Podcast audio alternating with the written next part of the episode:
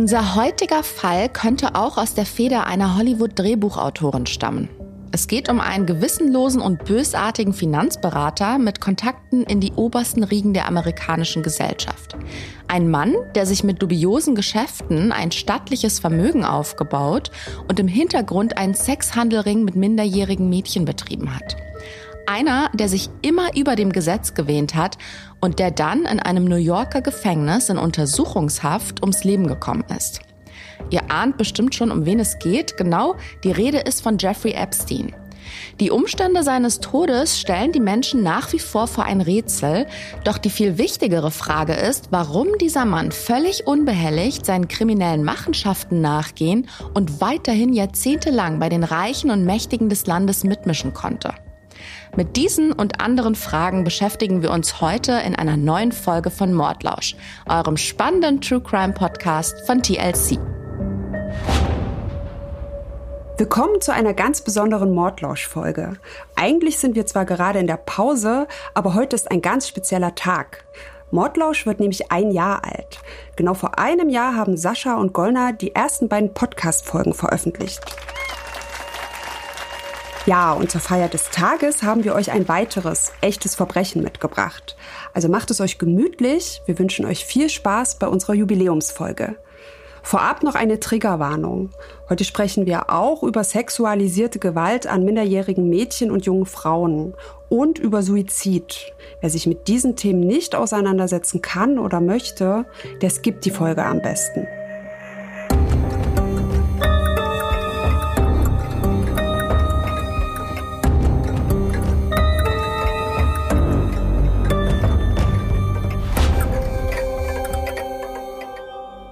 Es ist 2017 und wir sind in den USA. Wenige Monate zuvor hat Donald Trump die 58. Wahl zum Präsidenten für sich entschieden. Kurz davor ist im Zuge der Hashtag MeToo-Bewegung der Missbrauchsskandal um Filmproduzent Harvey Weinstein aufgedeckt worden und die Investigativjournalistin Julie K. Brown entschließt sich, einen Fall zu recherchieren, der eigentlich seit fast zehn Jahren als abgeschlossen gilt. Im Februar desselben Jahres hat Trump seinen neuen Arbeitsminister nominiert, einen Mann namens Alexander Acosta. Im April wird der Republikaner vom Senat bestätigt, doch nur etwas über zwei Jahre später, nämlich am 12. Juli 2019, tritt Acosta wieder von seinem Amt zurück. Was ist passiert? In der Zwischenzeit hat Julie K. Brown eine dreiteilige Serie mit dem Titel Perversion of Justice, also Perversion des Rechts, über den Finanzberater und Multimillionär Jeffrey Epstein im Miami Herald veröffentlicht. Anderthalb Jahre lang hat Brown Frauen und Mädchen gesucht, die Epstein und seinen Komplizen zum Opfer gefallen sind. Um die 80 Geschädigte hat sie ausfindig gemacht, ihr Vertrauen gewonnen und sie dazu gebracht, von ihren Erfahrungen mit Epstein zu berichten. Wie er sie mit 100-Dollar-Schein in seine Luxusvilla gelockt hat, sexuelle Handlungen an ihn durchgeführt hat, einige der Mädchen waren zu dem Zeitpunkt gerade mal 14 Jahre alt, und wie er sie dafür bezahlt hat, ihm weitere Mädchen mitzubringen. Aber Julie K. Browns Recherche hat noch mehr zutage gefördert, nämlich einen geheimen Vergleich, den der jetzige Arbeitsminister Alexander Acosta 2008 mit Jeffrey Epsteins Verteidigerteam eingegangen ist. Acosta war damals Bundesstaatsanwalt und eigentlich als engagierter und rechtschaffener Mann bekannt. Sowohl die Polizei von Palm Beach als auch das FBI haben von 2005 bis 2007 gegen Epstein ermittelt.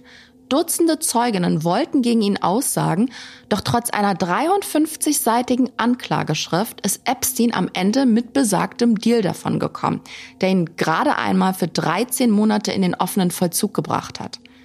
Doch jetzt ist der Vergleich nicht mehr geheim und 2019 kommt glücklicherweise niemand mehr einfach so mit sexuellem Missbrauch davon. Deswegen tritt in der Folge Trumps Arbeitsminister zurück und Jeffrey Epstein wird im Juli 2019 erneut angeklagt und festgenommen wegen Sexhandels mit Minderjährigen. Und diesmal drohen ihm 45 Jahre Haft. Epstein ist 2019 bereits 66 Jahre alt. Ein großgewachsener Mann mit markantem Kinn, graumeliertem Haar und sonnengebräunter Haut. Er ist schlank, gepflegt und strahlt Selbstbewusstsein aus, vielleicht auch Arroganz. Er hat kleine blaue Augen und seine Mundwinkel sind nach oben geschwungen, weswegen es aussieht, als würde er durchgehend leicht grinsen. Am 6. Juli 2019 landet sein Privatjet gegen 17 Uhr in Teterboro, New Jersey. Er kommt gerade frisch aus Paris. Auf dem Flughafen wird er von einer Taskforce aus New Yorker Polizei und FBI-Agenten abgefangen und festgenommen. Wird bis zu seiner Verhandlung im Metropolitan Correctional Center, kurz MCC, mitten in Manhattan untergebracht, also im Herzen von New York. Epstein sitzt dort aber nicht in einem normalen Gefängnistrakt, sondern in einer Zelle der Special Housing Unit, der sogenannten SHU. Das ist ein separater Bereich im neunten Stock des MCC. Und nach allem, was man weiß, ist es dort nicht gerade gemütlich. Ganz im Gegenteil, ehemalige Insassen berichten von Ratten und Ungeziefer. Es ist kalt, dunkel und feucht. Häftlinge kommen aus ganz verschiedenen Gründen in diesen äußerst trostlosen Trakt. Das kann zum einen als Disziplinarmaßnahme geschehen, denn der Bereich wird umgangssprachlich auch The Hole genannt, also das Loch. Und ich finde, darunter kann man sich schon gut was vorstellen. Aber auch Insassen, die auf einen Transfer warten, kommen hierher.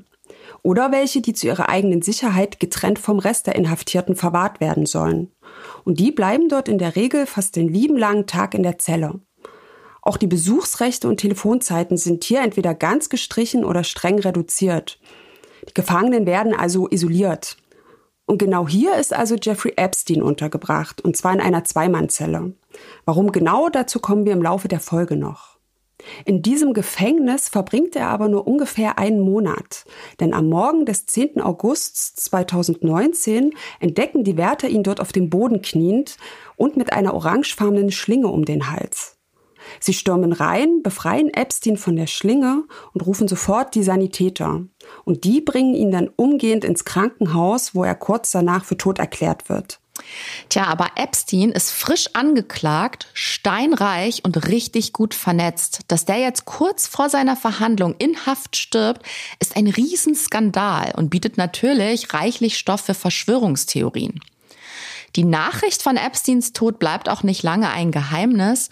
Genau wie seine Festnahme ist auch sein vermeintlicher Selbstmord überall ganz groß in den Medien.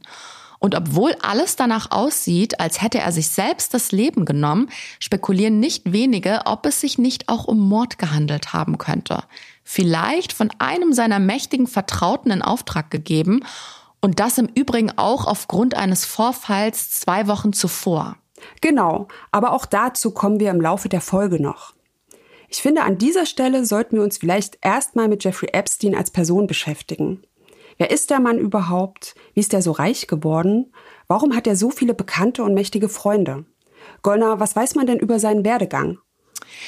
Also Epstein wird am 20. Januar 1953 in New York als Sohn jüdischer Eltern geboren.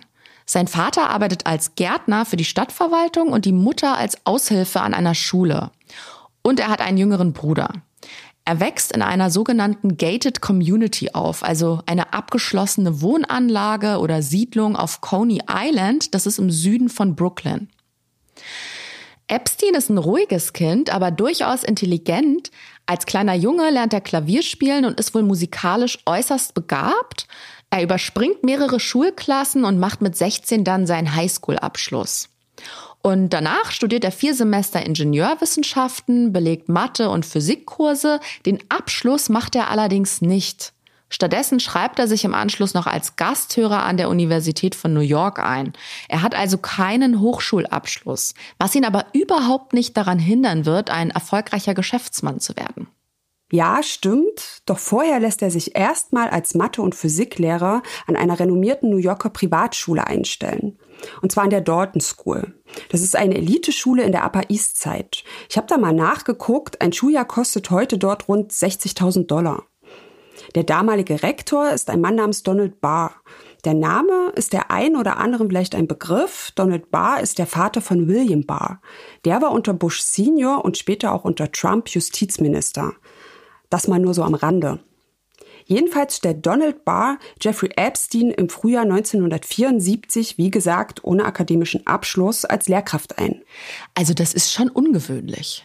Ja, aber Jeffrey Epstein ist wohl mathematisch extrem begabt. Das wird dieser Donald Barr mitbekommen haben. Aber wie genau das abgelaufen ist und warum der Rektor die Kinder der New Yorker Oberschicht einem unbekannten Studienabbrecher anvertraut hat, weiß man nicht. Jedenfalls kann Epstein dann in dieser Schule seine ersten Kontakte nach oben knüpfen. Er lernt nämlich auch die Eltern seiner Schülerinnen und Schüler kennen. Und darunter sind einige schwer erfolgreiche Geschäftsleute, wie zum Beispiel ein Mann namens Ace Greenberg. Greenberg arbeitet damals bei einer großen Investmentbank in Manhattan und es das heißt, dass er immer auf der Suche nach jungen Talenten für die Firma ist. Und bei der Wahl seiner Angestellten setzt er auf kluge, ehrgeizige Männer aus einfachen Verhältnissen, ohne Abschluss. Und damit fällt Jeffrey Epstein ja eigentlich genau in sein Beuteschema. Und tatsächlich lädt Ace Greenberg den jungen Lehrer 1976 zu einem Jobinterview ein und fragt ihn lediglich, ob er sich mit Aktien auskenne und ob er gut in Mathe wäre. Die erste Frage verneint Epstein, die zweite aber kann er mit einem klaren Ja beantworten. Tja, er bekommt den Job, handelt ab sofort mit Wertpapieren und berät die wohlhabenden Klienten der Firma in Steuerfragen. Und gerade mal vier Jahre später schafft er es sogar zum Teilhaber. Epsteins steile Karriere bekommt allerdings 1981 einen Dämpfer, als die Börsenaufsichtsbehörde plötzlich Untersuchungen gegen die Firma anstellt. Es besteht der Verdacht auf Wertpapierbetrug gegen einige Mitarbeiter, auch gegen Jeffrey Epstein. Juristische Konsequenzen hat die Überprüfung für ihn nicht, aber er verliert seinen Job. Er bekommt eine Abfindung in Höhe von 100.000 Dollar und muss die Firma verlassen. Daraufhin läuft es dann ein paar Jahre nicht so gut für ihn. Er gründet wohl in der Zeit noch eine eigene Firma, die aber scheinbar nicht so viel abwirft. Und 1986 ist es dann finanziell recht kritisch um Jeffrey Epstein bestellt. Dann lernt er Stephen Hoffenberg kennen. Hoffenberg ist damals Inhaber einer Inkassofirma, die pleitegegangene Unternehmen kauft und dann von den Schuldnern das Geld eintreibt. Besonders lukrativ ist das Geschäft mit den kaputten Firmen allerdings nicht, weswegen Hoffenberg und Epstein so circa 1986 einen Plan schmieden.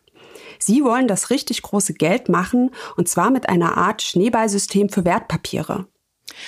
Vielleicht nur kurz zur Erklärung. Bei einem Schneeball oder auch Pyramidensystem bringt man eine kontinuierlich steigende Anzahl von Menschen dazu, in ein echtes oder auch imaginäres Produkt zu investieren.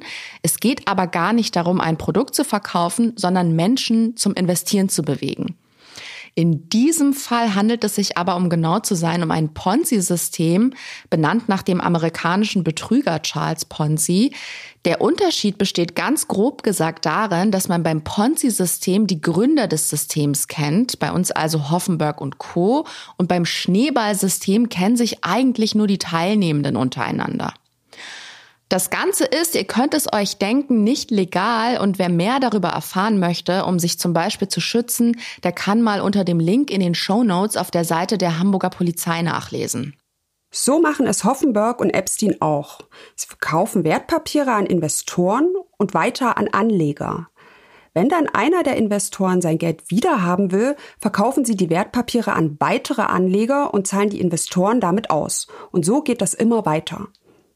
Hoffenberg erzählt später in einem Interview, dass Jeffrey Epstein ein begnadeter Verkäufer war und im Grunde der Motor hinter dieser Betrugsmasche. Die beiden Männer haben viele Jahre zusammengearbeitet, bevor die Börsenaufsicht ihnen auf die Schliche gekommen ist. Dazu kommen wir gleich noch. Und in dieser Zeit haben sie sich natürlich auch auf privater Ebene kennengelernt. Und Hoffenberg beschreibt seinen ehemaligen Angestellten folgendermaßen. Jeffrey Epstein had the ability to get under the skin to become the best friend of anybody that he targeted. Er sagt hier, dass Epstein eine Gabe hatte. Und zwar konnte er jeden zu seinem besten Freund machen. Er war extrem anpassungsfähig und hat im Grunde seinem Gegenüber immer genau das erzählt, was der hören wollte. Der konnte also Menschen sehr gut lesen und dieses Talent fand Hoffenberg damals ziemlich beeindruckend. Ja, vermutlich hat er seine Methode bei Hoffenberg selbst abgezogen und damit sein Vertrauen gewonnen bevor es dann zum großen Knall kam. Ja, vermutlich. Ich hatte es gerade schon erwähnt, das Schneeballgeschäft ist wahnsinnig lukrativ. Die Firma wächst und damit weckt sie dann auch das Interesse der Börsenaufsicht. Die kommt recht schnell dahinter, dass es sich hier um Abzocke handelt.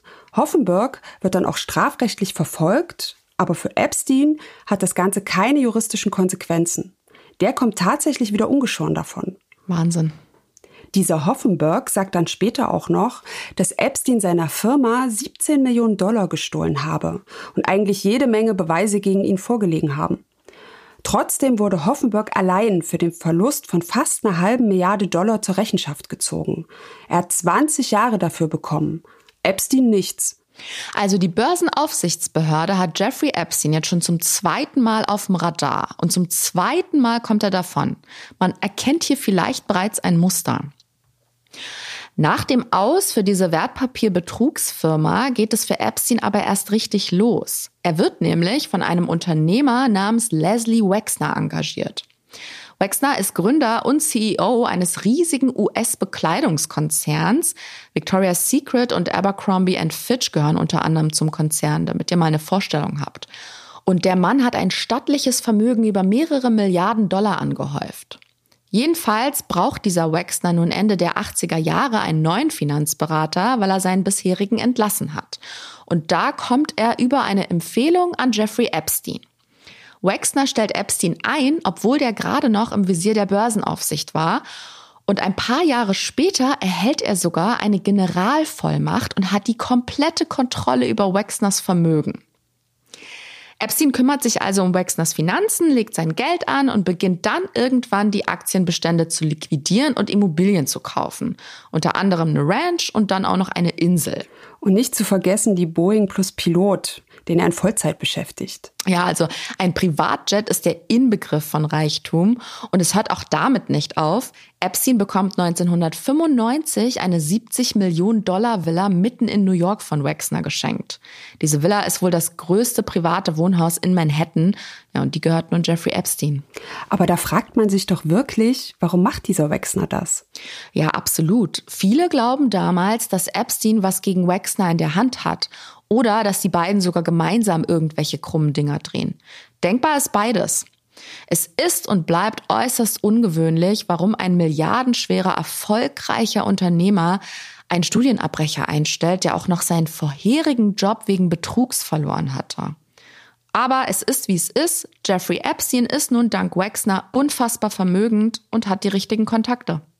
Die Eintrittskarte in die High Society ist für Jeffrey Epstein jedoch eine Frau namens Ghislaine Maxwell. Sie ist die jüngste Tochter des britischen Medienmoguls Robert Maxwell. Der kommt 1991 auf seiner eigenen Yacht ums Leben. Die Umstände seines Todes sind recht mysteriös. Es könnte ein Unfall, Suizid oder auch Mord gewesen sein. Es heißt auch, dass Maxwell ein Spion war oder sowas. Also da ranken sich viele Mythen um diesen Mann. Und nach seinem Ableben stellt sich heraus, dass er hochverschuldet ist. Ghislaine Maxwell, also seine Tochter, zieht daraufhin nach New York, weil sie die ganzen Spekulationen um den Tod ihres Vaters nicht mehr erträgt. Sie ist eine große, schlanke Frau mit einer athletischen Statur, hat dunkelbraune Haare, rehbraune Augen und sieht eigentlich recht freundlich aus. Und die Frau ist extrem gut vernetzt. Durch ihren Namen kennt sie die richtigen Leute, aber sie besitzt kaum noch Geld. Und dann wird ihr von einer Freundin Jeffrey Epstein vorgestellt und die beiden kommen einander näher. Er hat auf jeden Fall das nötige Kleingeld, was sie attraktiv findet, und sie hat die Kontakte zu den mächtigsten Leuten der Welt. Durch Ghislaine Maxwell lernt Jeffrey Epstein unter anderem Männer wie Prince Andrew, Bill Clinton oder auch Donald Trump kennen. Epstein und Maxwell werden dann irgendwann ein Paar und sie zieht dann auch zu ihm in die Villa in Manhattan. Und dort kümmert sie sich um all seine Belange. Unter anderem organisiert sie ihm zum Beispiel andere Frauen, mit denen er seinen ausgeprägten Sexualtrieb ausleben kann. Das Problem ist nur, dass Jeffrey Epstein sehr junge Frauen und Mädchen bevorzugt und auch keinen Wert darauf legt, ob die Frauen an sexuellen Handlungen mit ihm interessiert sind. Glenn Maxwell scheint sich daran allerdings überhaupt nicht zu stören. Eines seiner Opfer ist die damals 26 Jahre alte Maria Farmer. Alles fängt erstmal ganz harmlos an. Maria studiert in den 1990ern an der New York Academy of Art. 1995 lernt sie Maxwell und Epstein bei einer Absolventenausstellung kennen. Epstein zeigt Interesse an einem ihrer Bilder und will es kaufen. Er handelt sie sogar noch runter, bietet ihr aber im Gegenzug einen Job als seine Rezeptionistin an. Sie soll eigentlich bloß dokumentieren, wer alles in seine Villa kommt und wieder geht. Ghislaine Maxwell arbeitet sie ein und erklärt ihr auch, dass überall im Empfangsbereich Kameras versteckt sind. Und Maria fällt etwas auf. Immer wieder kommen Mädchen in die Villa. Sie spricht Maxwell auch darauf an und die erklärt, dass das Models wären. Irgendwann wird ihr die Arbeit als Empfangsdame allerdings zu dröge. Sie ist ja eigentlich Künstlerin und sie bekommt zur selben Zeit auch einen Malauftrag. Das erklärt sie Jeffrey Epstein dann auch und er bietet ihr daraufhin an, nach Ohio zu fahren. Und zwar hat er dort auf dem Grundstück eines Freundes ein Gästehaus und da kann sie sich ein Atelier einrichten und in Ruhe malen. Er verspricht ihr außerdem, dass sie dort in Sicherheit wäre, weil da häufig Models untergebracht würden. Und auch noch aus folgendem anderen Grund. There are pinhole cameras throughout that house in New Albany. And I know this for a fact because Ghislaine and Jeffrey told me. And they also wanted to make it really clear that I was being watched. Die Frau, die wir da gerade gehört haben, ist Maria Farmer. Sie sagt, Epstein und Maxwell hätten ihr erzählt, dass auch das Gästehaus Video überwacht wird und man sie daher rund um die Uhr im Blick hätte. Ich persönlich finde das wahnsinnig creepy. Andererseits, wenn Maria dem Paar damals vertraut, fühlt sie sich vielleicht wirklich sicherer so. Naja, sie denkt sich nichts dabei und fliegt nach Ohio. Und ab und zu schauen auch Epstein und Maxwell vorbei. Und an einem Abend bestellt Ghislaine Maxwell sie dann wohl in Epsteins Privatzimmer. Er liegt dort im Bett und sie soll ihm die Füße massieren, was ja schon absurd genug ist. Sie macht es, aber dabei bleibt es leider nicht. Laut Farmer wird sie von Epstein und Maxwell sexuell genötigt. Wir ersparen euch die Details, aber die junge Frau ist danach logischerweise extrem verunsichert und hat auch fürchterliche Angst, dass sie ihren Aufenthalt nicht überlebt und von den beiden umgebracht wird. Was nicht passiert. Am nächsten Tag reist das Paar wieder ab und Maria Farmer verlässt dann auch fluchtartig dieses Anwesen in Ohio. Was für ein Horror. Ja, der Albtraum ist hier aber noch nicht zu Ende. Maria Farmer erfährt nämlich, dass ihre kleine Schwester Annie ebenfalls von Epstein und Maxwell missbraucht wurde. Das Mädchen ist damals gerade mal 16 Jahre alt. Kurz vor diesem Vorfall in Ohio hat Epstein Annie Farmer unter einem Vorwand nach New Mexico anreisen lassen. Der besitzte eine Ranch und auf dieser sollten mehrere Studenten aufs College vorbereitet werden. Den Kontakt zu Epstein hatte Maria Farmer für ihre Schwester hergestellt natürlich nichts ahnt, dass der sich an jungen Frauen und Mädchen vergeht. Annie war aber die einzige angehende Studentin auf der Ranch und da haben Maxwell und Epstein sie sexuell missbraucht. Ja, und als Maria das von ihrer kleinen Schwester erfährt, geht sie sofort zur Polizei und zeigt ihn an. Das ist 1996. Die Beamten bei der New Yorker Polizei verweisen die Schwestern ans FBI. Aber, und das ist jetzt keine Überraschung, es passiert nichts. Die Anzeige gegen Jeffrey Epstein hat keine Konsequenzen für ihn. Und schon wieder kommt er mit etwas davon, für das die meisten sich vor dem Gesetz verantworten müssten. Es hätte um Haaresbreite einen Artikel in der Vanity Fair über Epstein gegeben. Eine Journalistin des Magazins meldet sich bei Maria Farmer und die erzählt der Frau, was sie durchgemacht hat. Aber Jeffrey Epstein kann die Veröffentlichung in letzter Sekunde noch aufhalten. Der ist wohl sogar in die Redaktionsräume marschiert und hat dort ordentlich auf den Tisch gehauen. Dem damaligen Chefredakteur ist die ganze Sache dann zu heikel und auch die Autorin des Textes lässt sich davon einschüchtern. Epstein setzt sich durch und der Artikel erscheint nicht. Ja, er lebt weiterhin in Saus und Braus, verdient sich mit Leslie Wexners Vermögen eine goldene Nase und verkehrt dank Ghislaine Maxwell mit den oberen 10 Prozent. Dieses Gästehaus in Ohio ist auch nicht der einzige Ort, wo Epstein junge Frauen und Mädchen unterbringt. Es heißt, dass selbst an Bord seiner privaten Boeing 727 regelmäßig hochkarätige Passagiere mitfliegen, begleitet von Minderjährigen. Dieses Flugzeug trägt daher auch den unrühmlichen Spitznamen Lolita Express. Unter den Passagieren sind so Leute wie US-Präsident Bill Clinton, der Comedian Chris Tucker und der Schauspieler Kevin Spacey, der ja später selbst im Zuge von MeToo mit Anschuldigungen konfrontiert wurde. Donald Trump soll ebenfalls mitgeflogen sein. Das hat der Pilot der Boeing später bestätigt. Und der verbirgt seine frauenfeindlichen Ansichten ja eh nicht. Naja, und von einer ehemaligen Bekannten von Epstein und Maxwell weiß man, dass auch dieses Flugzeug audio- und Video überwacht wird. Christina Oxenberg ist Schriftstellerin und eine Cousine von Prince Andrew, über den sprechen wir später auch noch kurz. Sie verkehrt damals recht häufig mit Ghislaine Maxwell. Nach eigenen Angaben hat sie das Paar eine Weile sogar täglich gesehen. Und scheinbar hat Maxwell ihr so einiges anvertraut, aber hört selbst. She was more than hinting that the purpose of this was blackmail to insulate themselves. Ich übersetze das eben. Sie sagt, Ghislaine habe ihr gegenüber zugegeben, dass sie die Aufnahmen zu ihrem eigenen Schutz brauchten. Sie, also Maxwell und Epstein, wollten damit im Zweifel die Menschen auf diesen Bändern erpressen können. Das ist jetzt natürlich bloß Hörensagen. Wir wissen nicht, ob Christina Oxenberg die Wahrheit sagt, aber denkbar ist es. Und es würde erklären, warum Jeffrey Epstein mit seinen ganzen Schandtaten davonkommt und auch später noch davonkommen wird. Vielleicht hat er einfach wirklich einen Haufen Druckmittel gegen seine angeblichen Freunde. Mir stellt sich ja auch immer noch die Frage, wie Epstein überhaupt so reich und mächtig werden konnte. Er ist wohl wirklich gut mit Zahlen, was als Finanzberater natürlich von Vorteil ist, aber er arbeitet nur für sehr wenige Klienten und ist in Fachkreisen ein Unbekannter. Angeblich haben damals andere New Yorker Broker noch nie was von ihm gehört. Leslie Wexner ist zum Beispiel sein einziger bestätigter Kunde. Mir kommt es so vor, als hätte er sich wie so ein Blutegel an diesen ultrareichen Les Wexner geheftet und den ausgesaugt. Wer weiß, was der gegen den in der Hand hatte. Ich meine, wer schenkt seinem Finanzberater eine Villa in Manhattan? Wobei laut einigen Quellen war das ja gar kein Geschenk, sondern eher eine unbezahlte Transaktion. Also Wexner hat die Villa an Epstein verkauft, aber der hat nicht bezahlt. Ich habe allerdings auch gelesen, dass die Villa für 20 Millionen an ihn ging. Also alles sehr undurchsichtig. Aber wenn man diesem Stephen Hoffenberg glauben mag, dann hat Epstein ja auch ihm einige Millionen Dollar gestohlen. Ja, nach allem, was wir bisher über ihn wissen, ist glasklar, dass Epstein Dreck am Stecken hat. Zumal man auch die Zeit haben muss, um ständig mit dem Privatjet von A nach B zu fliegen. Welcher in Vollzeit beschäftigte Finanzberater hat so viel Zeit? Keine Ahnung, du.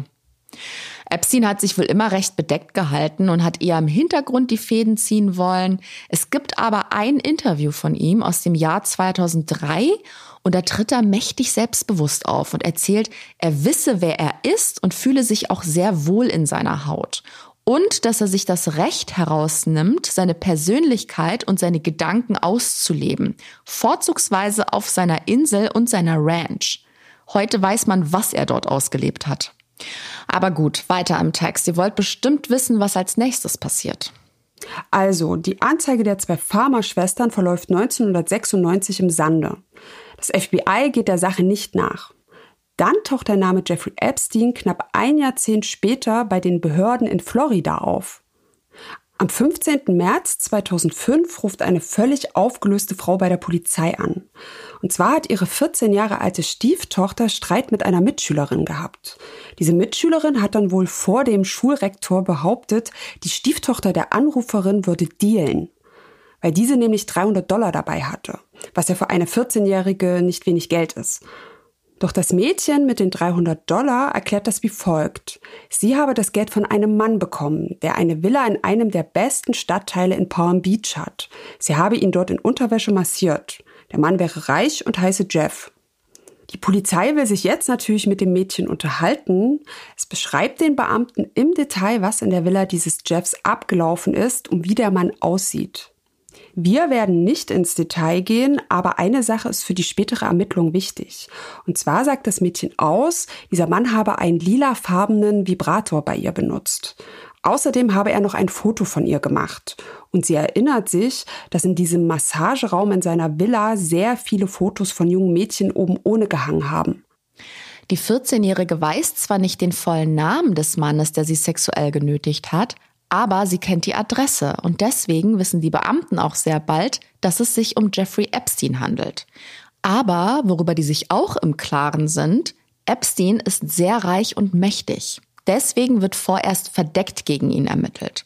Und dazu gehört natürlich ein ausführlicher Hintergrundcheck und unter anderem auch die Durchsuchung von seinem Müll.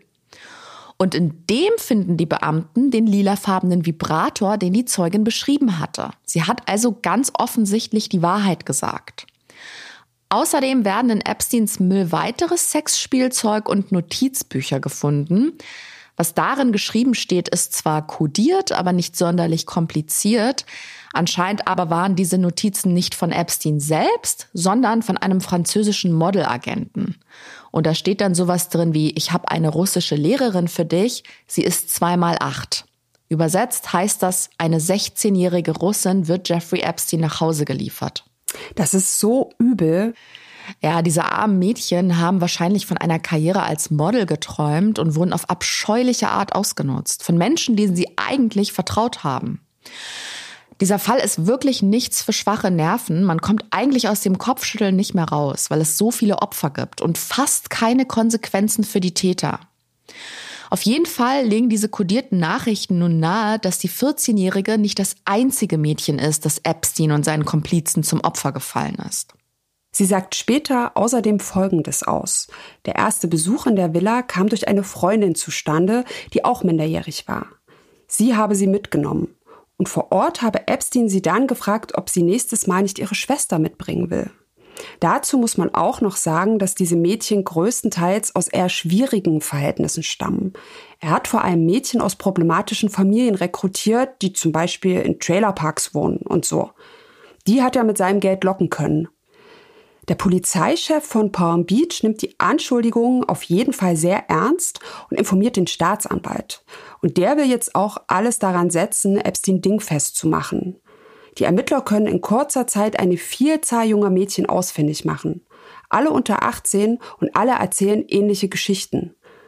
Im September 2005 wird dann eine junge Frau mit Marihuana erwischt. Sie wird festgenommen und auf dem Revier befragt.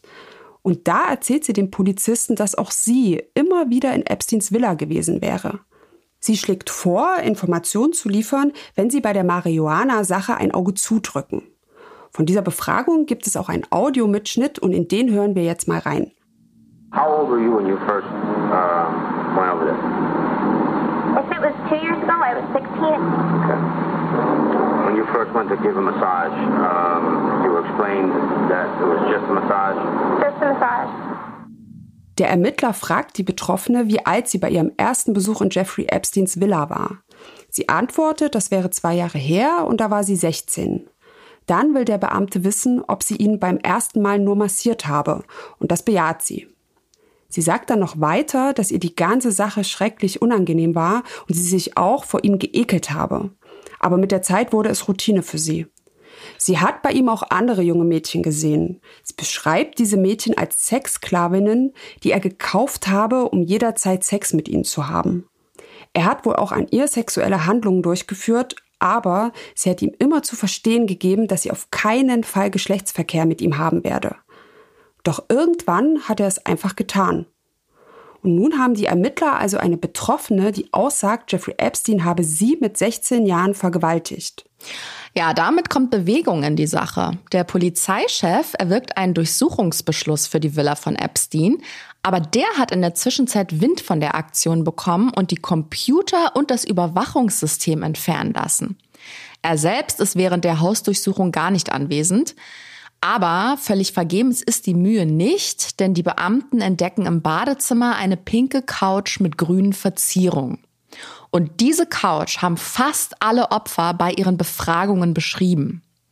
Das bedeutet, die Beamten sind zweifelsfrei dem richtigen Täter auf der Spur. Für die Ermittler ist zu dem Zeitpunkt völlig klar, dass sie den Mann vor Gericht bringen wollen und können. Also der Polizeichef und seine Mitarbeiter sind überzeugt, genug belastende Indizien gegen Epstein in der Hand zu haben.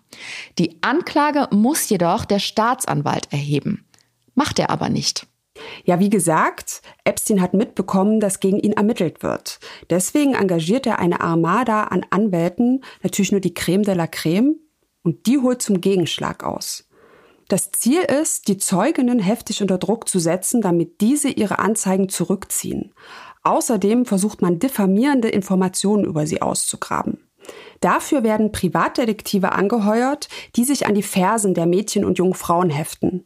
Es werden Ex-Freunde befragt, um Details über deren Sexleben zu erfahren. Es wird recherchiert, ob Abtreibungen stattgefunden hätten. Die Social-Media-Profile werden durchforstet und so weiter und so fort. Und ihre Ergebnisse, also alles, was an der Glaubwürdigkeit der Zeuginnen kratzen könnte, schicken die Anwälte an den Staatsanwalt. damit der keine Strafanzeige gegen Epstein erhebt. Leider ist Epsteins Verteidigerteam ziemlich erfolgreich. Viele der Zeuginnen ziehen ihre Anzeigen zurück, wollen nun doch nicht mehr aussagen. Aber was noch viel schwerwiegender ist, der Staatsanwalt lässt sich ebenfalls unter Druck setzen. Genau, statt Jeffrey Epstein anzuklagen, bringt er den Fall 2006 vor eine Grand Jury. Nochmal zur Erinnerung, eine Grand Jury ist ein größeres Geschworenengericht, das in einem Verfahren darüber entscheiden soll, ob die Staatsanwaltschaft überhaupt genügend Beweise für eine Anklage hat. Sprich, ob es eine Grundlage für einen Prozess gegen eine beschuldigte Person gibt. Und Grand heißt diese Jury, weil sie aus mehr Personen besteht als eine Trial Jury in einem normalen Prozess. Um genau zu sein, sitzen zwischen 16 und 23 Geschworene der Verhandlung bei. Eine normale Jury besteht aus zwölf Personen. Exakt. Außerdem bedeutet es, dass der Fall unter Ausschluss der Öffentlichkeit verhandelt wird. Anwesend sind lediglich der Staatsanwalt selbst, die Geschworenen und die Zeuginnen, die der Staatsanwalt benennt. Kein Verteidiger, keine Zuschauer und keine Presse. Und das kommt Jeffrey Epstein natürlich mehr als gelegen. Der Staatsanwalt lässt nur eine einzige Zeugin aussagen, obwohl immer noch eine Menge Mädchen aussagen wollen. Scheint so, als wollte der die Geschworenen überhaupt nicht von Epsteins Schuld überzeugen. Nee, und es wird noch schlimmer. Diese 14-jährige Zeugin wird dann auch noch vor der Grand Jury von der Staatsanwaltschaft selbst zerrissen. Die haben sie mit ihren Fragen so dermaßen in ein schlechtes Licht gerückt. Die Grand Jury entscheidet daraufhin, dass gegen Epstein in nur einem Punkt Anklage erhoben werden sollte. Aber der Polizeichef von Palm Beach und seine Detectives lassen nicht locker und involvieren das FBI, das jetzt auf Bundesebene gegen Epstein ermitteln soll. Und den damaligen Bundesstaatsanwalt Alexander Acosta. Acosta ist ein ziemlich erfolgreicher und engagierter Bundesstaatsanwalt, der wohl auch schon Mitglieder kolumbianischer Drogenkartelle verknackt hat und so. Also ein harter Hund. Acosta erklärt sich dazu bereit, gegen Jeffrey Epstein wegen sexuellem Missbrauchs Minderjähriger zu ermitteln. Zwei Jahre lang ist das FBI damit beschäftigt. 40 Opfer sagen aus, dass Epstein sie missbraucht und zur Prostitution gezwungen habe und die Bundesstaatsanwaltschaft bereitet eine 53-seitige Anklageschrift vor. Aber Jeffrey Epstein wird nicht der Prozess gemacht. Stattdessen schaffen es seine Anwälte, einen Vergleich für ihn auszuhandeln. Er bekennt sich lediglich in einem Fall der Anstiftung zur Prostitution für schuldig und in einem zweiten der Anstiftung zur Prostitution einer Minderjährigen. Man muss sich aber mal vor Augen führen, was das bedeutet. Eine Minderjährige kann gar nicht zur Prostitution angestiftet werden. Eine 14-Jährige ist ein Kind und kann so etwas nicht selbst entscheiden. Damit ist das Mädchen im Klartext ein Opfer von Sexhandel. Nichtsdestotrotz wird Epstein am 30. Juni 2008 in diesen beiden Punkten nur zu einer 18-monatigen Haftstrafe verurteilt. Und Alexander Acosta, der ambitionierte Bundesstaatsanwalt, der Epstein hinter Gitter bringen wollte, der macht einen Rückzieher. Jeffrey Epstein geht 18 Monate in den Knast und im Gegenzug stellt Acosta die Ermittlungen gegen ihn ein. Keine Strafverfolgung auf Bundesebene. Plus die Opfer, die das FBI bei ihren Ermittlungen ausfindig gemacht hat, die ja alle gegen Epstein aussagen wollten, sollen gar nichts von diesem Deal erfahren. Und auch dieser Forderung von Epsteins Anwälten kommt Acosta nach. Ja, die geschädigten Frauen und Mädchen haben letzten Endes dann erst durch die Presse vom Ergebnis der Verhandlung erfahren. Für sie muss eine Welt zusammengebrochen sein. Es erfordert so viel Mut, sich zu wehren und gegen seinen Peiniger auszusagen. Insbesondere, wenn es sich dann noch um einen so mächtigen Mann handelt. Aber diese Chance wurde ihnen genommen. Das ist wahnsinnig unfair. Und auch nicht rechtens. Costa hätte die Opfer über die Bedingungen des Vergleichs in Kenntnis setzen und deren Zustimmung einholen müssen. Er hat sie aber im Dunkeln gelassen. Deswegen hat das Bundesgericht auch Jeffrey Epsteins Strafverfolgungsimmunität in der Sache später wieder aufgehoben. Dieser Deal wird natürlich von den Anwälten der Opfer aufs schärfste kritisiert und einer dieser Juristen ist Spencer Cuvin. Der hat die Ungeheuerlichkeit dieser geheimen Absprache ziemlich gut auf den Punkt gebracht. Dass Epstein mit diesem Deal davonkam, lag ausschließlich an seinem Geld, seiner Macht und seinen Kontakten. Jeder andere Mensch, der der sexuellen Belästigung oder des sexuellen Missbrauchs nur eines Mädchens für schuldig befunden wird, landet für fünf, zehn oder auch 20 Jahre hinter Gittern. Fünf, zehn oder 20 Jahre. Und Jeffrey Epstein bekommt lediglich 18 Monate. Wir hatten es vorhin ja bereits erwähnt. Unter Präsident Donald Trump hatte Alexander Acosta später den Posten des Arbeitsministers inne. Nachdem dieser geheime Deal 2019 aufgedeckt wurde, ist Acosta vor die Presse getreten, um sich zu rechtfertigen. Natürlich, um seinen Job zu retten, was nicht geklappt hat. Er ist ja dann doch noch zurückgetreten. Jedenfalls hat er dort erklärt, dass die Beweislage für eine Strafverfolgung auf Bundesebene zu dürftig war trotz der zahlreichen Mädchen, die aussagen wollten. Außerdem habe die Staatsanwaltschaft von Palm Beach Epstein laufen lassen wollen und deswegen habe er diesem Vergleich zugestimmt. Er wollte angeblich, dass Epstein zumindest für 18 Monate hinter Gitter muss und als Sexualstraftäter geführt wird. Die Grand Jury hatte ja bloß einen Punkt festgestellt, für den Epstein der Prozess gemacht werden sollte, und da wäre die Höchststrafe wohl gerade mal 60 Tage Gefängnis gewesen. 18 Monate versus zwei Monate hört sich erstmal nach einem guten Plan an, aber es erklärt zum einen nicht, warum Acosta zugestimmt hat, die Ermittlungen gegen Epstein einzustellen und insbesondere nicht, warum er die Geschädigten außen vor gelassen hat. Übrigens, seine Anwälte versuchen 2008 nach der Urteilsverkündung sogar noch zu verhindern, dass er als Sexualstraftäter eingetragen wird. Aber der Richter hat diesem Antrag nicht zugestimmt. Ich weiß nicht, wie es dir geht, aber ich brauche eine Verschnaufpause und deswegen fassen wir mal schnell alles zusammen, was wir bisher wissen. Im August 2019 kommt Jeffrey Epstein in seiner Gefängniszelle im Metropolitan Correctional Center in Manhattan zu Tode. Alles deutet auf Selbstmord hin. Ein Monat zuvor wurde er wegen Sexhandels mit Minderjährigen angeklagt und in Untersuchungshaft gesteckt. Die Missbrauchsvorwürfe gegen den Finanzier sind nicht neu. 2005 wird in Palm Beach gegen Epstein ermittelt, nachdem eine 14-Jährige den Beamten erzählt hat, sie habe einen älteren Mann namens Jeff in einer Luxusvilla in Unterwäsche massiert. Die Detectives machen eine Vielzahl weiterer junger Frauen und Mädchen ausfindig, die von Epstein missbraucht und zur Prostitution gezwungen worden waren. Der Staatsanwalt bringt den Fall aber statt vor Gericht vor eine Grand Jury. Und die sieht bloß in einem Punkt eine Grundlage für einen Prozess. Im Anschluss ermittelt auch das FBI gegen Epstein, jedoch kann der einen Vergleich aushandeln. Die Strafverfolgung wird eingestellt, er muss sich der Anstiftung zur Prostitution schuldig bekennen und bekommt 18 Monate. Diese 18 Monate darf Epstein allerdings im offenen Vollzug ableisten. Er hat sechs Tage die Woche Freigang und nach 13 Monaten wird er sogar wegen guter Führung vorzeitig entlassen.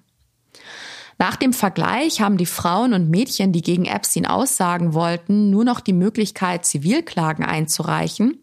Das machen einige von ihnen auch. Manche einigen sich außergerichtlich mit ihm, andere Klagen werden fallen gelassen. Für einen kurzen Moment scheint es so, als würde Jeffrey Epstein ins Straucheln kommen. Sein langjähriger Klient und Vertrauter Leslie Wexner entlässt ihn nämlich. Epstein sieht sich nun gezwungen, sich neu zu erfinden. Geld hat er noch zur Genüge und vernetzt ist er auch noch. Also versucht er sich als Gönner der Wissenschaften, spendet zum Beispiel hohe Summen an die Harvard-Universität und wird nach und nach von der New Yorker Gesellschaft wieder aufgenommen. Er verkehrt mit der High Society, wird zu piekfeinen Feierlichkeiten eingeladen und erscheint bei wissenschaftlichen Konferenzen und niemand scheint daran Anstoß zu nehmen, dass man da einen verurteilten und eingetragenen Sexualstraftäter in den Reihen sitzen hat. Naja, die britische Öffentlichkeit ist 2011 nicht gerade amused, dass ein Mitglied ihres Königshauses mit Jeffrey Epstein abzuhängen scheint. Die Rede ist von Prinz Andrew. In dem Jahr taucht nämlich ein Foto in den Medien auf, das den Sohn der Queen mit einer jungen Frau an der Seite zeigt. Diese Frau heißt Virginia Roberts und laut eigener Aussage kennt sie Jeffrey Epstein bereits seit sie 15 Jahre alt ist. Auch sie wird von Ghislaine Maxwell als Masseurin rekrutiert. Unter dem Vorwand eines Vorstellungsgesprächs wird sie direkt in Epsteins Villa gebracht, wo er sie missbraucht. Das ist im Sommer 2000. Und irgendwann verleiht er sie an einen seiner mächtigen Freunde, nämlich an Prinz Andrew. Der hat nach Jeffrey Epsteins Tod in einem Fernsehinterview versucht, die Vorwürfe gegen ihn aus der Welt zu schaffen. Dort besteht er vehement darauf, dass er sich nicht an die Frau auf dem Foto erinnere und auch keinen sexuellen Kontakt mit ihr gehabt habe. Es wird eine eigene Podcast-Folge zum Missbrauchsskandal um den britischen Royal geben. Da werden wir uns auch dieses Interview genauer ansehen und euch alles über den Fall erzählen. Wann genau steht zwar noch nicht fest, aber im September sind wir mit neuen Mordlausch-Folgen zurück. Und dann gibt es auch alle Details zu Prinz Andrew und Virginia Roberts, die mittlerweile einen anderen Nachnamen trägt. Deswegen nehmen wir heute nicht zu viel vorweg. Jeffrey Epstein ist also wieder ein vollwertiges Mitglied der New Yorker High Society. Was 2008 passiert ist, spielt keine Rolle mehr, alles vergeben und vergessen. Bis dann, und jetzt gelangen wir wieder an den Anfang unserer Folge, eine Reporterin 2018 mit ihrer dreiteiligen Artikelreihe die Medien- und Politlandschaft ins Wanken bringt. Wir haben ganz schön ausgeholt, aber der Kreis schließt sich nun endlich. Der faule Vergleich von 2008 wird von Julie K. Brown aufgedeckt. Der Mann, der diesem Deal den Weg geebnet hat, tritt zurück, Alexander Acosta, und der Täter, Jeffrey Epstein, landet im Gefängnis. Für all die jungen Frauen und Mädchen, die ihm zum Opfer gefallen sind, bedeutet das nun, dass sie eine echte Chance auf Gerechtigkeit haben. Das Monster könnte 45 Jahre bekommen, was bedeuten würde, Epstein verbringt den Rest seines Lebens hinter Gittern. Der Mann ist ja mittlerweile 66 Jahre alt. Und dann stirbt er in Untersuchungshaft und alle wollen jetzt wissen, wie das passieren konnte. Die Autopsie wird am 11. August 2019 durchgeführt, also einen Tag nach seinem Ableben. Das offizielle Ergebnis lautet Suizid durch Erhängen. Jeffrey Epsteins Anwalt David Schoen ist von der Theorie jedoch nicht überzeugt. Seines Wissens war Epstein Feuer und Flamme für die Verhandlung und wollte im Zuge des Prozesses angeblich seinen Namen reinwaschen. Und aus dem Grund empfiehlt er Epsteins Familie, einen unabhängigen Pathologen zu engagieren, also eine eigene Obduktion zu beauftragen. Das macht die dann auch. Ein gewisser Michael Baden untersucht die Leiche ebenfalls. Und der kommt zu dem Schluss, dass der Tote sich vermutlich eher nicht selbst erhängt hat. Und das liegt zum einen an der sogenannten Strangfurche an Epsteins Hals. Gemeint ist damit der Abdruck der Schlinge, der am Hals eines Toten zurückbleibt, der sich erhängt hat. Dieses Wundmal befindet sich normalerweise im oberen Bereich des Halses. Die Schlinge gleitet nämlich nach oben, wenn der Körper nach unten sackt. Ich glaube, das kann man sich ganz gut vorstellen. Bei Jeffrey Epstein befindet sich die Strangfurche jedoch weitaus tiefer und das ist ungewöhnlich, außer er hat die Schlinge mit aller Kraft runter in Richtung Brust gedrückt, als er starb. Außerdem stellt Baden noch mehrere innere Verletzungen im Hals- und Rachenbereich fest. Das Zungenbein und die Fortsätze des Schildknorpels sind gebrochen. Was daran ungewöhnlich ist, kann uns der Mediziner Cyril Wecht erklären. You don't get hyoid bone fractures in cases of hanging, they're rare. Wecht sagt hier, dass es nur äußerst selten vorkommt, dass bei einem Erhängungstoten ein gebrochenes Zungenbein vorliegt. Und der Pathologe, der die Obduktion bei Epstein durchgeführt hat, also Baden selbst, erinnert sich, in 20.000 Obduktionen sind ihm solche Verletzungen bei einem Suizid nicht untergekommen. Diese inneren Verletzungen und die Position der Strangfurche sprechen ihm zufolge nicht für einen Selbstmord, womit er dem offiziellen Obduktionsbericht also widerspricht. Vielmehr hält Baden es für wahrscheinlich, dass Jeffrey Epstein erwürgt und damit ermordet wurde. Andererseits hat er ein paar Wochen zuvor schon mal versucht, sich das Leben zu nehmen. Am Anfang der Untersuchungshaft hat Jeffrey Epstein einen Zellengenossen namens Nicholas Tartayone ein muskulöser 110 Kilo Ex-Cop, der wegen Vierfachmordes sitzt. Epstein hat vor seinen Anwälten mehrere Male angedeutet, dass er Angst vor diesem Tatayone habe. Der wiederum behauptet, er habe am 23. Juli 2019 Jeffrey Epstein das Leben gerettet. Er habe ihn nämlich davon abgehalten, sich umzubringen, indem er die Wärter alarmiert hat. Nach diesem Selbstmordversuch wird Epstein unter Beobachtung gestellt, bekommt einen sogenannten Selbstmordwächter. Das ist ein anderer Gefangener, der aufpassen soll, dass der selbstmordgefährdete Häftling nicht noch einen Versuch unternimmt. Diesem Wächter erzählt Epstein dann aber angeblich, er könne sich an die Geschehnisse des 23. Julis gar nicht erinnern. Er wäre wohl in der Nacht wach geworden und wollte bloß was trinken. Was danach passiert ist, wisse er nicht mehr. Also Epstein deutet an, dass er in dieser Nacht auch attackiert worden sein könnte, womöglich von diesem Tataglione. Und dafür sprechen tatsächlich seine Verletzungen. Er hatte nach dem Vorfall nämlich Schürfwunden am Hals. Ja, genau. Aber für den 10. August hat Tataglione ein Alibi. Er wurde nämlich nach dem vermeintlichen Selbstmordversuch verlegt. Was dieser Selbstmordwächter sonst noch so zu erzählen hat, ist ziemlich interessant. Er hat mehrere Stunden am Tag mit Epstein verbracht und war einer der letzten, die mit ihm gesprochen haben. Und der sagt Folgendes über Epsteins Verhalten hinter Gittern. He didn't strike me as depressed, but he was really apprehensive about prison life. He was scared. Seiner Meinung nach hat Epstein nicht depressiv oder verzweifelt gewirkt. Aber er hatte wohl Angst vor dem Leben als Strafgefangener. Ist ja auch nachvollziehbar. Der Unterschied zwischen Knastleben und seinem extravaganten Jet-Set-Lifestyle davor mit einem eigenen Flugzeug und mehreren Luxusanwesen ist natürlich enorm, keine Frage.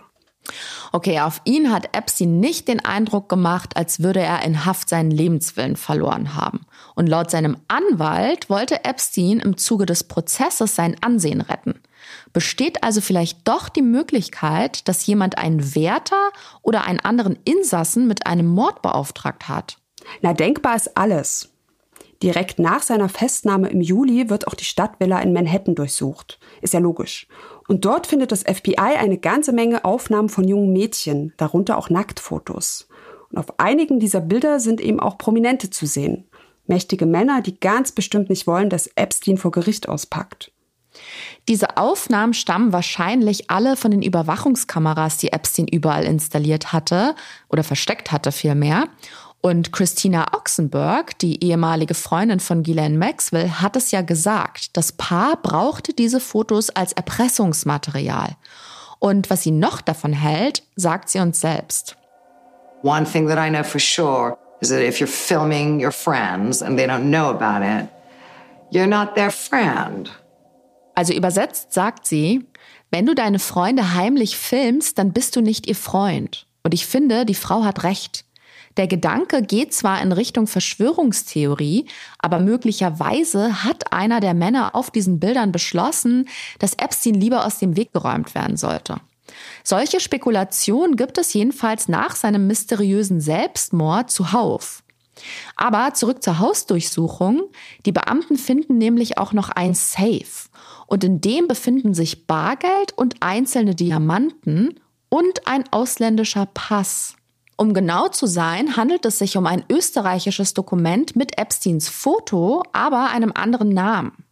Also alles, was man braucht, wenn man mal schnell untertauchen muss. Und gerade bei dem ausländischen Pass denken jetzt einige an Spionage. Ihr erinnert euch bestimmt noch an Ghislaine Maxwell, Epsteins Komplizin. Ihr Vater Robert Maxwell stand ja auch unter Verdacht, ein Spion gewesen zu sein. Spencer Cuvin, der Anwalt, der einige Frauen und Mädchen vertreten hat, die gegen Epstein vorgehen wollten, hat sich eingehend mit dem Fall und mit dem Täter beschäftigt und erklärt später mal in einem Interview, Epstein hätte angeblich durch Ghislaine Maxwell allerhand vertrauliche Informationen über verschiedene Regierungen weltweit gehabt. Es gibt daher die Theorie, dass Epstein deswegen in Haft ermordet wurde. Oder aber es war gar kein Auftragsmord, sondern einer oder mehrere Mitinsassen haben sich ihn vorgeknöpft. Wie bekannt war, hatte Epstein ja keinen guten Stand im Gefängnis. Das kann auch Cyril Wecht bestätigen.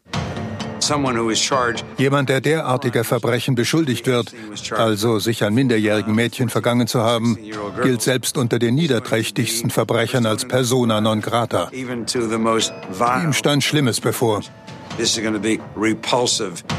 Naja, trotzdem sind das alles nichts als Spekulationen. Die viel wichtigere Frage, was Jeffrey Epsteins Tod angeht, lautet ja, warum hatte er die Gelegenheit, sich das Leben zu nehmen? Beziehungsweise, falls es doch Mord war, wie konnte jemand unbemerkt in seine Zelle gelangen? Ja, berechtigte Fragen, für die der damalige Justizminister William Barr eine ganz klare Antwort kennt, nämlich Schlamperei. Ist euch was aufgefallen? Der Justizminister ist der Sohn vom früheren Rektor der Dalton School, der Privatschule, an der Epstein zeitweise unterrichtet hat. Ich weiß ja nicht, wie du das siehst, aber selbst da liegt die Vermutung nahe, dass die beiden Männer sich kennen. Das fällt einem in der Causa Epstein ja immer wieder auf. Die Elite bewertet die Elite. Der Sohn seines ehemaligen Arbeitgebers ist für die Aufarbeitung seines Selbstmords zuständig. Naja, jedenfalls beschwert sich William Barr in einer Pressekonferenz darüber, dass das MCC, also das Gefängnis, in dem Epstein saß, versagt hätte. Die Verantwortlichen hätten ihn nicht richtig überwacht. Und mit Verantwortlichen meint er nicht etwa die Gefängnisleitung, sondern die Wärter. Aber nochmal von vorne. Epstein versucht am 23. Juli 2019 sich das Leben zu nehmen. Er wird von seinem Zellengenossen aufgehalten und steht im Anschluss eine Woche unter Beobachtung. Danach kommt er wieder in den Sicherheitstrakt in eine Zwei-Mann-Zelle, damit im Zweifel immer jemand schnell Alarm schlagen kann. Ein Tag vor seinem Tod wird dieser Zellengenosse aber entlassen und Epstein bekommt keinen neuen. Er ist in der Nacht seines Todes also ganz allein in seiner Zelle. Außerdem sollen die diensthabenden Wärter alle 30 Minuten nach Epstein sehen. Tun sie aber nicht, weil die beiden eingeschlafen sind. Und dann fallen auch noch ausgerechnet die beiden Kameras aus, die auf Epsteins Zelle gerichtet sind. Also wenn das keine günstigen Bedingungen sind, dann weiß ich aber auch nicht. Wir haben uns auch die Fotos von dieser Zelle angesehen. Die wurden nach Epsteins Tod gemacht und darauf sieht man überall orangefarbene Bettwäsche rumliegen. An einem Ende der Zelle steht ein Etagenbett, eine Matratze liegt jedoch auf dem Boden. Dies zu einem Viertel, wenn es hochkommt, mit einem orangenen Laken bespannt. Auf der Matratze liegt aber noch ein weiteres Laken. Daneben ebenfalls mindestens eins, vielleicht sogar noch mehr. Und auf dem unteren Bett liegen auch noch mal ein bis drei Laken. Das ist jetzt nicht so eindeutig zu erkennen. Aber für zwei oder einen Insassen ist das schon ganz schön viel Bettwäsche. Könnte ja auch sein, dass die irgendjemand reingereicht hat oder damit selbst zur Tat geschritten ist. Das ist aber jetzt nur so eine Überlegung. Also, zusammenfassend kann man sagen, alles, was schiefgehen konnte, ist in dieser Nacht auch schiefgegangen. Ob beabsichtigt oder aus Versehen. Und der Justizminister verspricht eine Aufarbeitung der Geschehnisse und Konsequenzen. Aber die einzigen, die zur Verantwortung gezogen werden, sind die Gefängniswärter, der Afroamerikaner Michael Thomas und die Afroamerikanerin Tova Noel. Die beiden haben am 10. August 2019 Dienst und ihnen wird vorgeworfen, Kontrollgänge ins Protokoll eingetragen zu haben, die sie niemals durchgeführt haben. Das geben die beiden später auch zu. Stattdessen haben sie im Internet geshoppt und wohl auch geschlafen. Beide müssen sich deswegen vor Gericht verantworten und ihnen droht sogar eine mehrjährige Haftstrafe. Es kommt aber glücklicherweise nicht dazu, weil sie einen Vergleich aushandeln können. Aber es ist natürlich wieder mal bezeichnend, dass die Gefängnisleitung nicht zur Rechenschaft gezogen wird und stattdessen zwei einfache Angestellte als Sündenböcke herhalten müssen.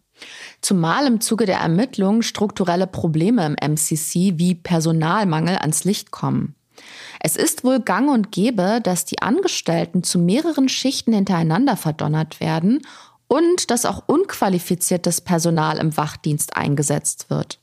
Die Arbeitsbedingungen im MCC sind, auf gut Deutsch gesagt, unter aller Sau und auch die Haftbedingungen. Darüber haben wir ganz am Anfang ja schon gesprochen.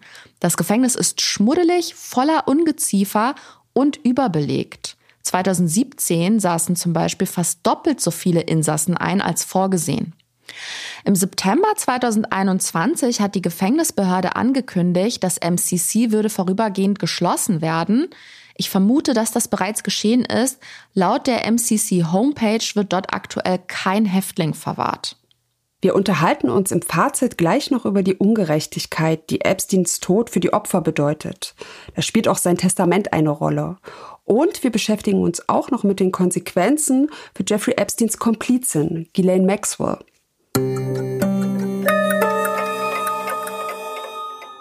Also, als allererstes würde mich ja brennend interessieren, was du denkst, Golner.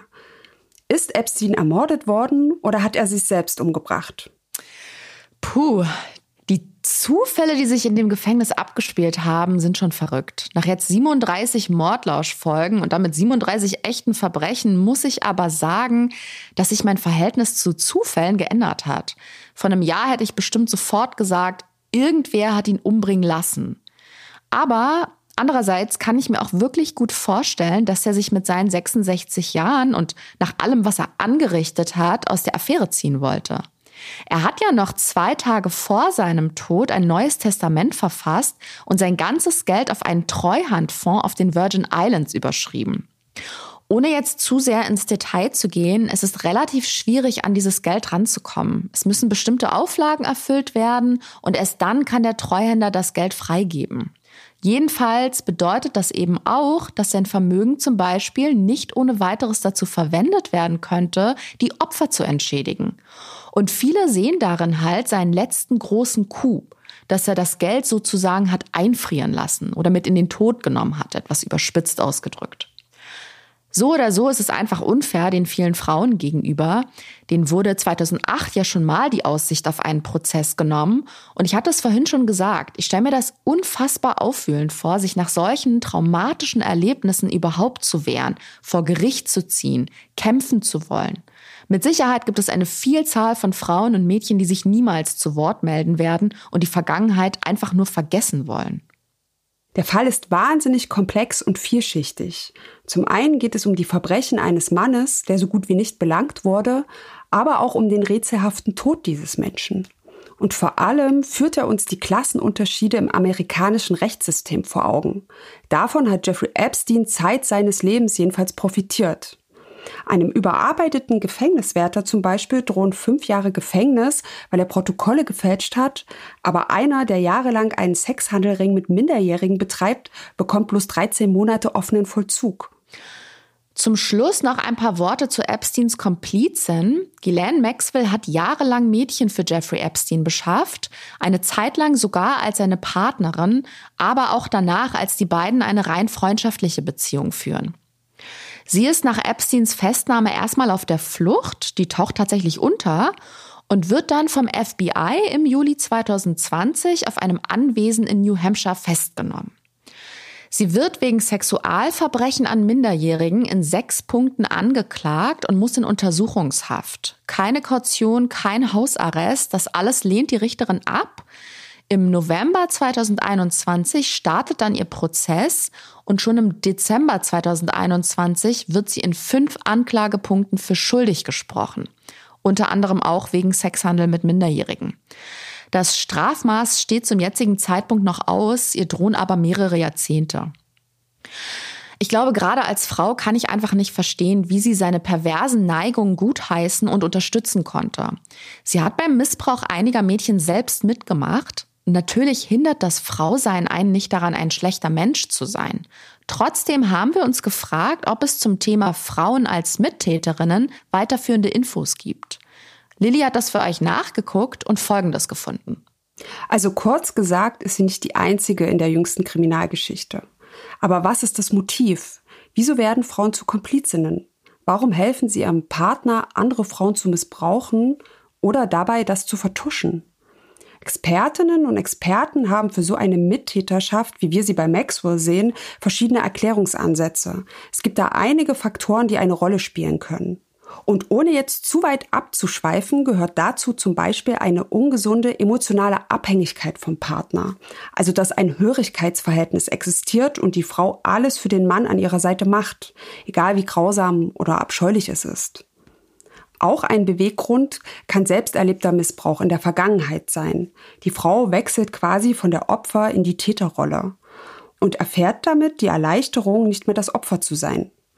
Diese Erleichterung wiegt dann schwerer als das Mitgefühl den Frauen gegenüber, die nun leiden müssen.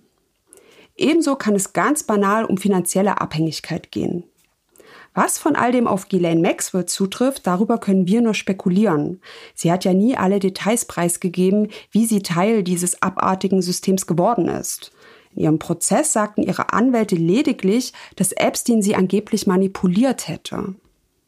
Lange davor hat Maxwell mal geäußert, Epstein habe, als sie noch ein Paar waren, mehrmals täglich Sex gewollt oder gebraucht und ihr sei das zu viel gewesen. Es wäre also möglich, dass alles damit begann. Maxwell brachte ihm andere Mädchen und Frauen, damit er sie in Ruhe ließ.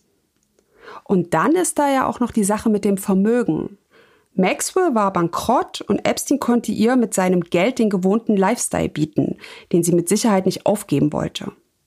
Die forensische Psychologin Coral Dando hat sich mal dazu geäußert.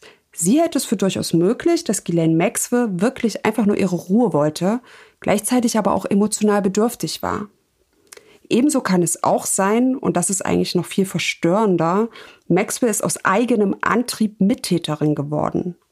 Wie Coral Dando es mal in diesem Zusammenhang formuliert hat, manche Frauen sind einfach bösartig, genau wie manche Männer. Und mit diesem Zitat würde ich das Thema hier erstmal beenden. Wir werden die Abgründe der Ghislaine Maxwell auf jeden Fall in der Prinz Andrew Folge nochmal eingehend vertiefen. Unsere heutige Folge würde ich gerne mit den Worten von Maria Farmer enden lassen, der Künstlerin, die von Epstein und Maxwell in Ohio sexuell genötigt wurde und tragischerweise hinterher erfahren hat, dass auch ihre kleine Schwester von dem Paar missbraucht wurde. Sie versucht ihr Trauma mit Hilfe ihrer Kunst zu verarbeiten. Nicht nur die Täter kommen in ihren Werken vor, sondern auch die anderen Frauen. Aber hört selbst. Ich arbeite an einer Bildserie. Es sind Porträts all dieser Frauen. Ich will sie ehren, weil sie alle Opfer sind, aber auch Überlebende. Ich male sie, um ihnen das Gefühl zu geben, dass sie von Bedeutung sind. So, ihr Lieben, wir bedanken uns fürs Zuhören. Wir hoffen, dass euch unsere Jubiläumsfolge gefallen hat. Wir können es jedenfalls nicht erwarten, im September wieder regelmäßig zu senden. Liked, abonniert und folgt uns gerne, damit ihr auf jeden Fall mitbekommt, wenn es weitergeht. Bis dahin lasst es euch gut gehen, bleibt gesund, genießt den Sommer. Falls ihr noch nicht habt, hört euch unsere älteren Folgen noch an. Alle Infos zum Mordlausch findet ihr auch im Internet unter tlc.de slash podcast. In diesem Sinne, bis bald.